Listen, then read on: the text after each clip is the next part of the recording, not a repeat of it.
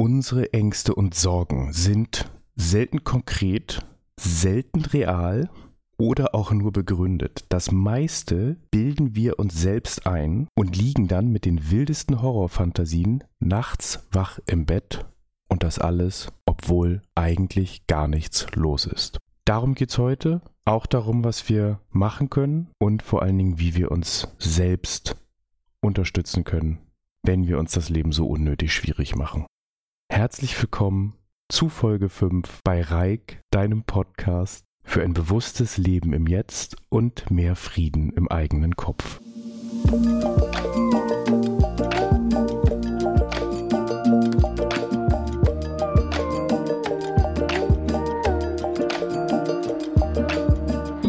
Es ist schon einige Jahre her, da habe ich noch in München gelebt und musste morgens immer mit der S-Bahn fahren und auf dem Weg zur S-Bahn musste ich morgens immer durch so eine kleine S-Bahn-Unterführung. Also man musste unter den Gleisen durch und dafür Treppen runter und Treppen raufsteigen. Fahrstuhl gab es an der Stelle nicht. Und an diesem Tag ging vor mir eine Frau die Treppe runter und ihr entgegen kam eine ältere Dame, die einige Schwierigkeiten hatte, die Treppe hochzukommen. Die zog sich beschwerlich am Geländer hoch und hat ihren Rollwagen hinter sich hergezogen und mühte sich da ab, die Treppe hochzukommen. Und die Frau, die vor mir ging und zuerst an der Dame vorbeikam, bat ihr auch gleich ihre Hilfe an. Kann ich Ihnen mit dem Wagen helfen? Oder sowas ähnliches hat sie gesagt. Ich fand das ziemlich freundlich und habe nicht mit der Antwort gerechnet, die dann von der älteren Dame kam. Diese reagierte sehr wütend und die Wut steigerte sich noch, während sie geantwortet hat.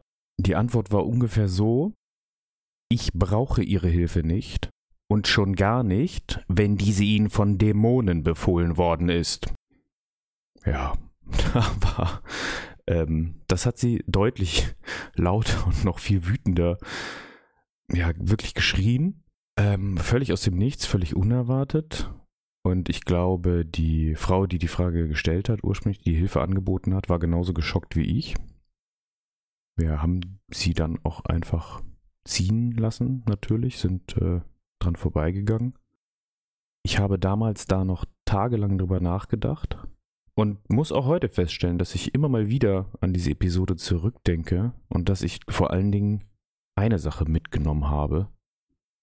Wahrscheinlich, weil die Panik und die Wut und die Angst in der Stimme von der Dame, die da die Hilfe abgelehnt hat, so aus ihrer Stimme rauszuhören war, dass mir bewusst wurde, dass das tatsächlich ihre Realität ist und die sehr, sehr stark von meiner Realität abweicht. Aber in der Welt von dieser Dame damals waren diese Dämonen, zumindest in diesem Moment, völlig real und anscheinend befehlen die Leuten etwas zu tun und sie scheinen ihr gegenüber bösartig eingestellt zu sein. Und das ist natürlich ein eine ganz furchtbare Welt, ja, wenn ich mich so bedroht fühle.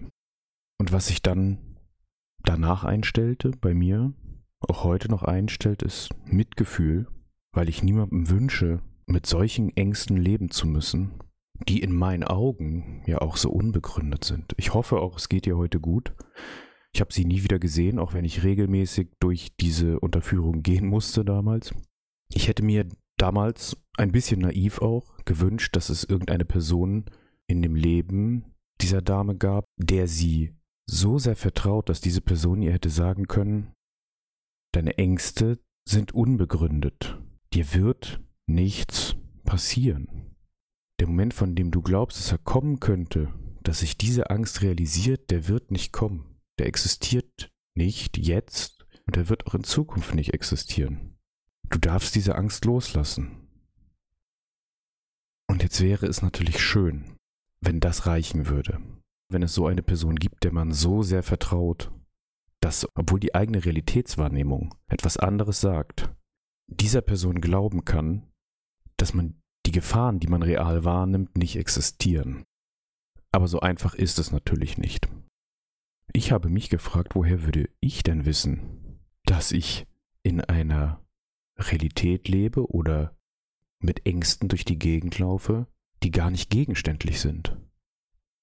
durch diese Überlegungen ist mir auch noch was bewusst geworden, und zwar wie willkürlich diese Linie zwischen vermeintlich normal, objektiv, mit beiden Beinen auf dem Boden stehend und auf der anderen Seite wahnhaft der Realität entrückt gezogen ist.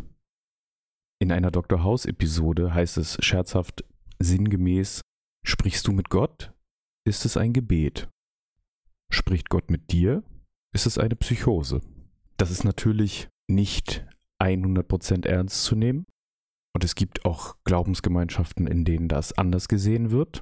Aber zumindest von meinem soziokulturellen Hintergrund ergibt dieser Satz Sinn. Ja, die, der Perspektivwechsel macht den Unterschied, beziehungsweise der Wechsel der Dialogrichtung, einmal von mir zu Gott und einmal von Gott zu mir, ergibt den Unterschied zwischen gesund und Wahnvorstellung.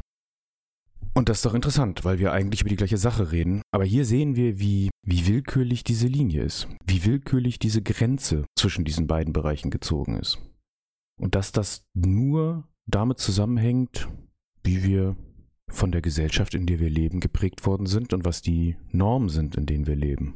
Auch Eckhart Tolle hat schon festgehalten, dass der Unterschied zwischen dem, was wir als normal und äh, gesund bezeichnen, und dem, was wir als vielleicht psychisch krank bezeichnen, nur darin besteht, ob unsere Selbstgespräche im Innen oder Außen stattfinden. Du erinnerst dich vielleicht noch an Folge 1, wo ich über das Selbstexperiment des Beobachtens des Gedankenflusses erzählt habe und wie komisch das Gefühl ist, im Park rumzulaufen und mit sich selbst zu reden und sich dabei beobachten zu lassen, weil dieses mit uns selbst reden zwar ganz normal ist, aber nur, wenn es in unserem Kopf stattfindet. Sobald wir das nach außen transportieren und dem Umfeld klar ist, diese Person redet mit sich selbst, empfinden wir das als von der Norm abweichend und als irritierend im besten Fall. Es gibt auch da wir ja leider keinen besonders guten Umgang mit psychischen Erkrankungen in unserer Kultur haben, auch ganz andere stigmatisierende Begriffe dafür, die dir bestimmt auch einfallen. Mir auch,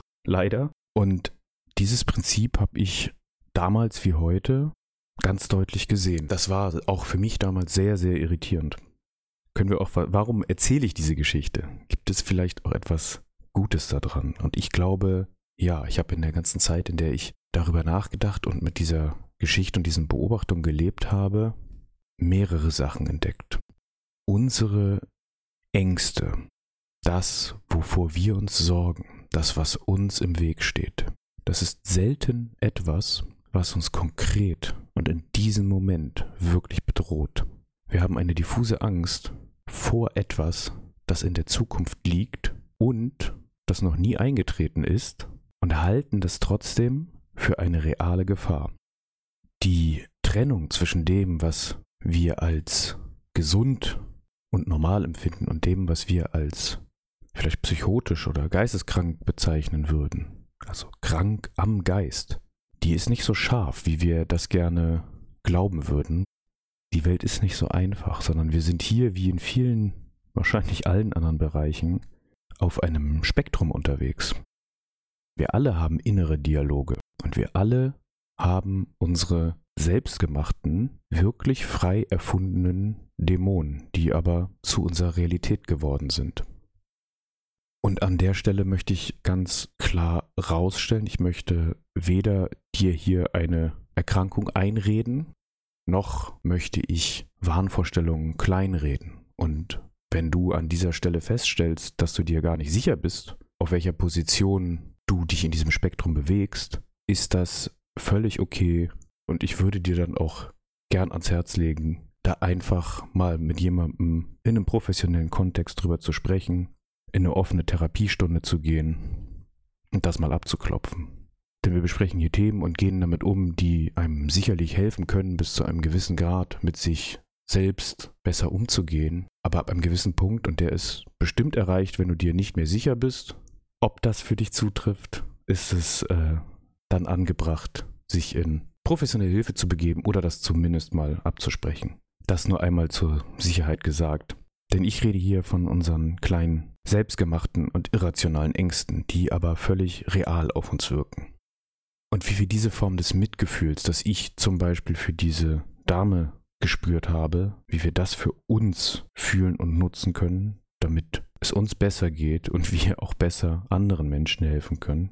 Und genau in diesem Selbstmitgefühl liegt hier für mich auch der Schlüssel, mit solchen Ängsten umzugehen.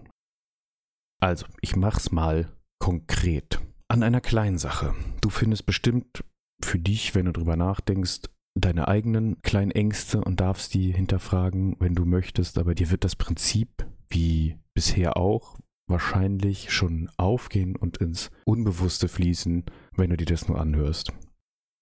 Ich hatte eine sehr große Angst davor, diesen Podcast zu veröffentlichen, weil ich aus einem Umfeld und auch aus einer Selbstidentifikation komme. Ja, das ist die eigene Geschichte, die ich mir auch immer erzähle, an die ich glaube, wenn ich nicht aufpasse dass diese ganzen Themen, die über das Materielle und über das Naturwissenschaftliche und über das Messbare rausgehen, nicht zulässt und das auch Themen sind, die ich selber lange abgelehnt und weggedrückt habe, weil ich alles mit dem Kopf und dem Wissen lösen wollte. Und diesem Umfeld und meiner alten Identität habe ich mich, zumindest war das mein Gefühl, war das mein, das, auch das habe ich mich offenbart, aber auch dieses offenbaren, dieses sozusagen jetzt allen erzählen, dass das das ist, was ich im Kopf habe, dass das so ein großer Sprung ist, dass ich sozusagen mein Gesicht verlieren könnte, dass ich dafür nicht angenommen werden könnte, dass diese Themen auf taube Ohren stoßen, dass Leute, die mir sehr wichtig sind, sagen, sag mal, äh, Reik, brennt dir eigentlich der Helm, ja. Diese Angst, nichts davon war real.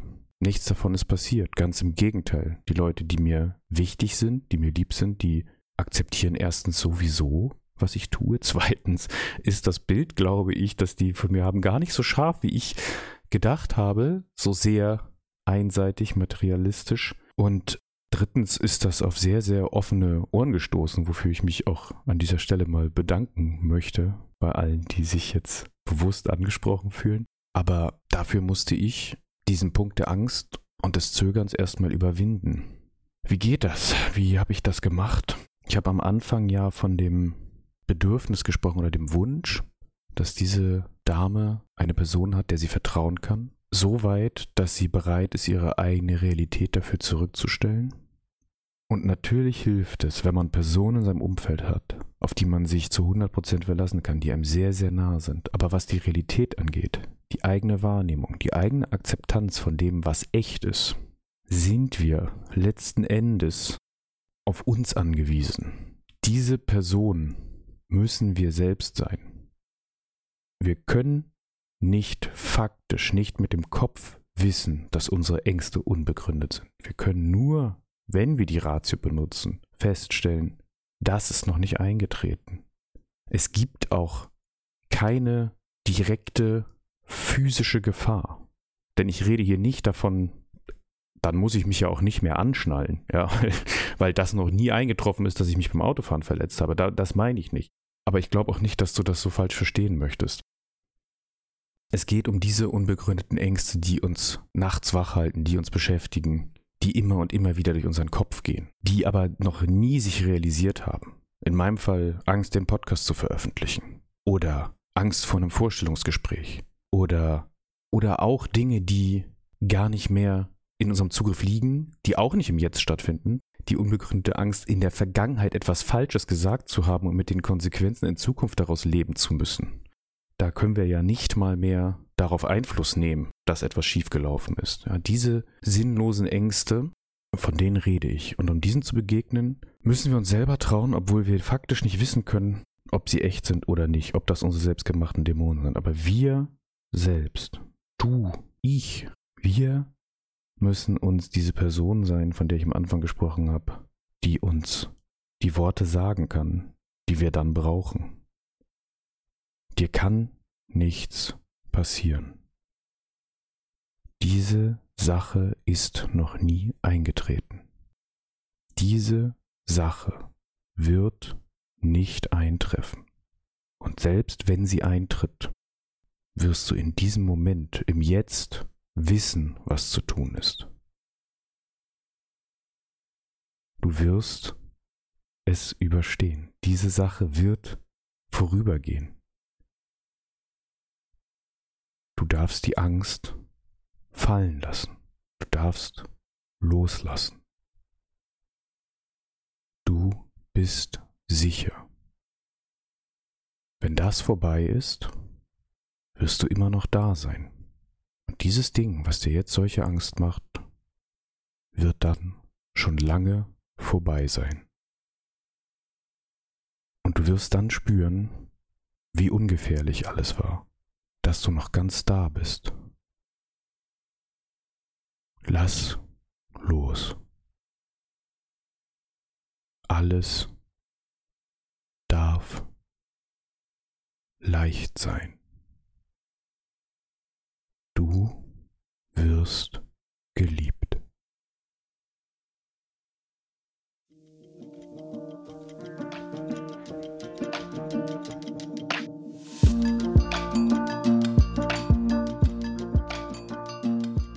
Ja, das war auch für mich ein überraschendes Ende der Folge. Da ist dann doch mehr passiert, als ich eigentlich dachte und ich habe auch ein bisschen mehr gesagt, als ich eigentlich sagen wollte. Und das war ganz klar eingefärbt von meinen Erfahrungen, die ich vor kurzem in einem MSC-Kurs machen durfte. MSC heißt Mindful Self-Compassion oder auf Deutsch achtsames Selbstmitgefühl.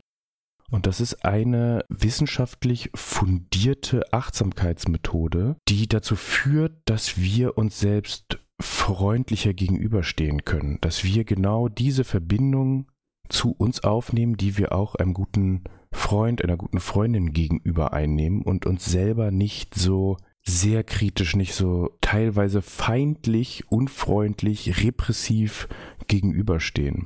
Da die Kursinhalte immer die gleichen sind, das unterteilt sich in acht einzelne Einheiten, in denen das gelehrt wird, gebe ich dir jetzt keinen speziellen Link, keine spezielle Empfehlung an die Hand, aber ich habe das Stichwort MSC in der Folgenbeschreibung nochmal ausgeschrieben und wenn dich das interessiert, ich kann es ähm, nur wärmstens empfehlen.